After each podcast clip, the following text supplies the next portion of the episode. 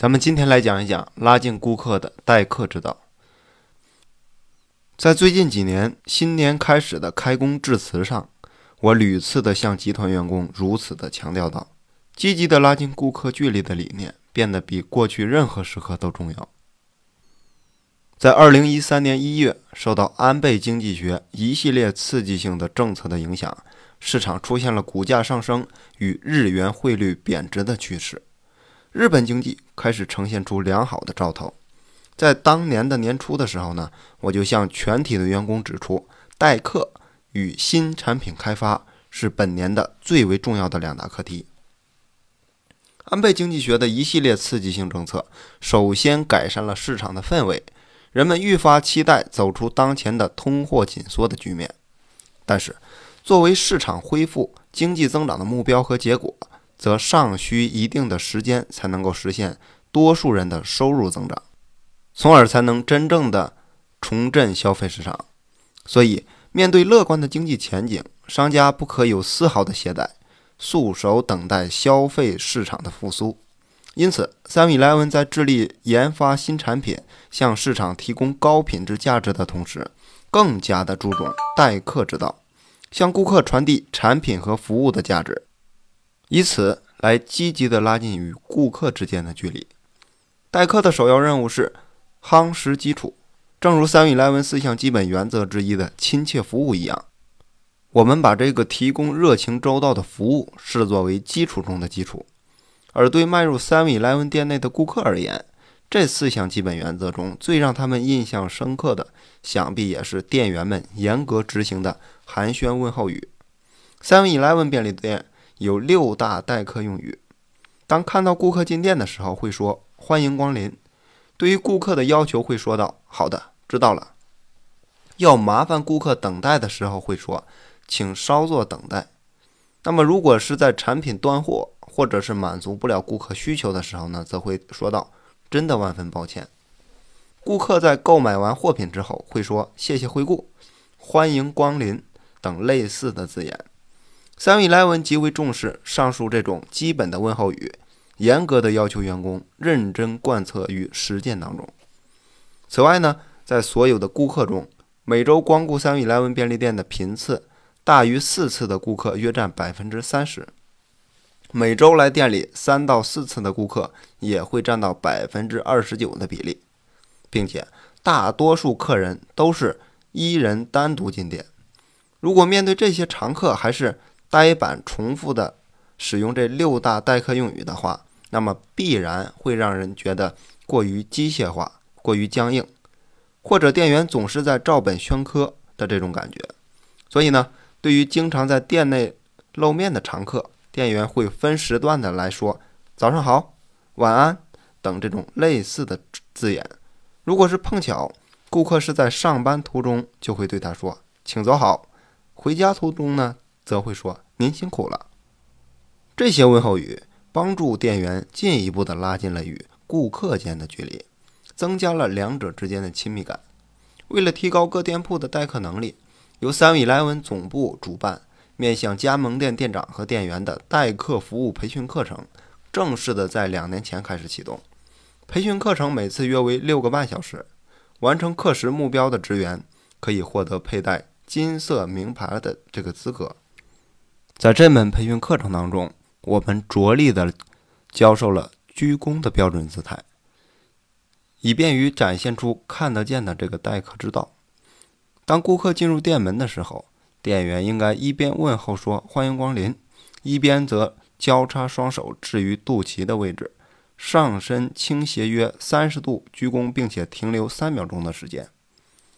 某个加盟店的店长在培训结束之后呢？察觉到了先前为了减少客人的等待时间，过于注重速度和效率，结果导致待客的诚意略有不足。因此，他把这个标准的鞠躬姿态详细的讲授给了店员，并且严格的要求了下去。此后呢，原本怎么也降不下来的客户投诉，瞬间就减少了。这一个例子也有效的说明了积极拉近顾客距离的意识是多么的重要。那么，除了日常的问候和鞠躬的基本待客之之外呢，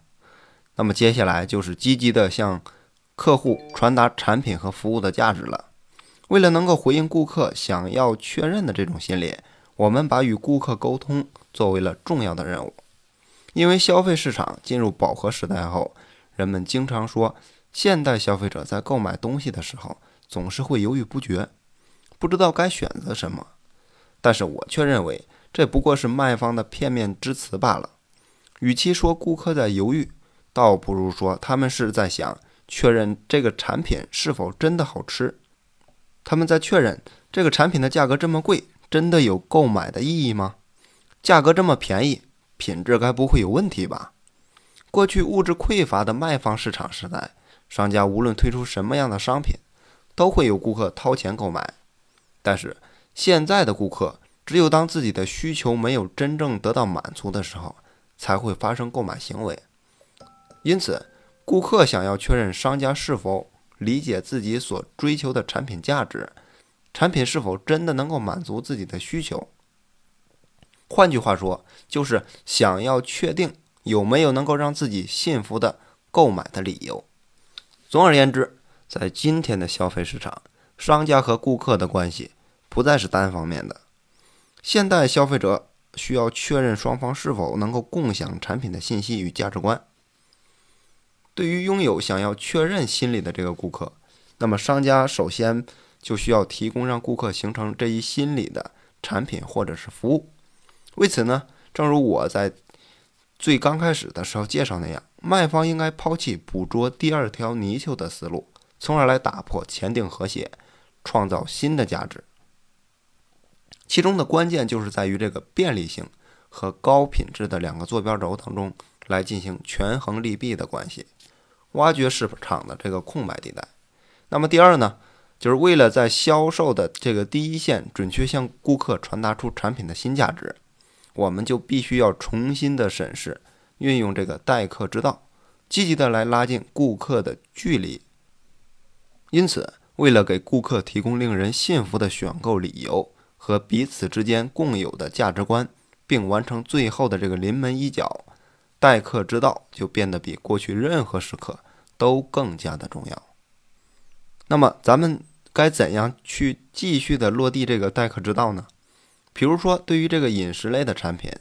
如果想让顾客判断这个产品是否具有购买的价值，最好的办法就是直接推荐顾客进行试吃。Seven Eleven 连锁便利店当中注重待客之道的门店，每次在上架新的产品的时候。都会积极的推出试吃或者是试饮的活动，但有些店铺却认为便利店组织试吃比较困难，这其实只不过是商家的片面想法罢了。对于顾客而言，当好奇的新产品的口味的时候，那么自然就希望商家能够提供试吃的服务。不过，要是店员死板的听从上边的指示，把这个试吃的东西仅仅是放到盘子当中守株待兔的话，那么依然传递不了任何的信息。既然卖方采取了这一方法，就必须积极的推荐，想办法让更多的顾客通过他自己的舌头来确定这个食品的味道，帮助他们来准确的理解产品的购买价值。只有在一两百人参加这个试吃之后，才能凸显出来这个活动的真正效果。那么在这个过程当中，如果客人的评价是“哇，真好吃”。则应该回应到，是吧？这个产品有这样那样的特点等等。那么如此一来，商家就能够和顾客达成共有的价值观，从而来触发顾客的购买行为。咱们由此可见，根据试吃的方法不同，结果也会有巨大的差异。那么这个待客之道是卖方和顾客之间的一种沟通模式。沟通的基本模式共有四种。分别是通过双向交流、共享价值与信息的对话模式，发送者只顾自己传达信息的单向沟通模式，以及发送者和接受者都情绪激动，从而导致无法传递任何关键信息的砍大山模式。还有一种就是发送者自以为传递了信息，但接收者没有接收到任何重点的这种自言自语的模式。所以。同样是试吃，商家和顾客间的沟通模式不同，所带来的效果那也就天壤之别了。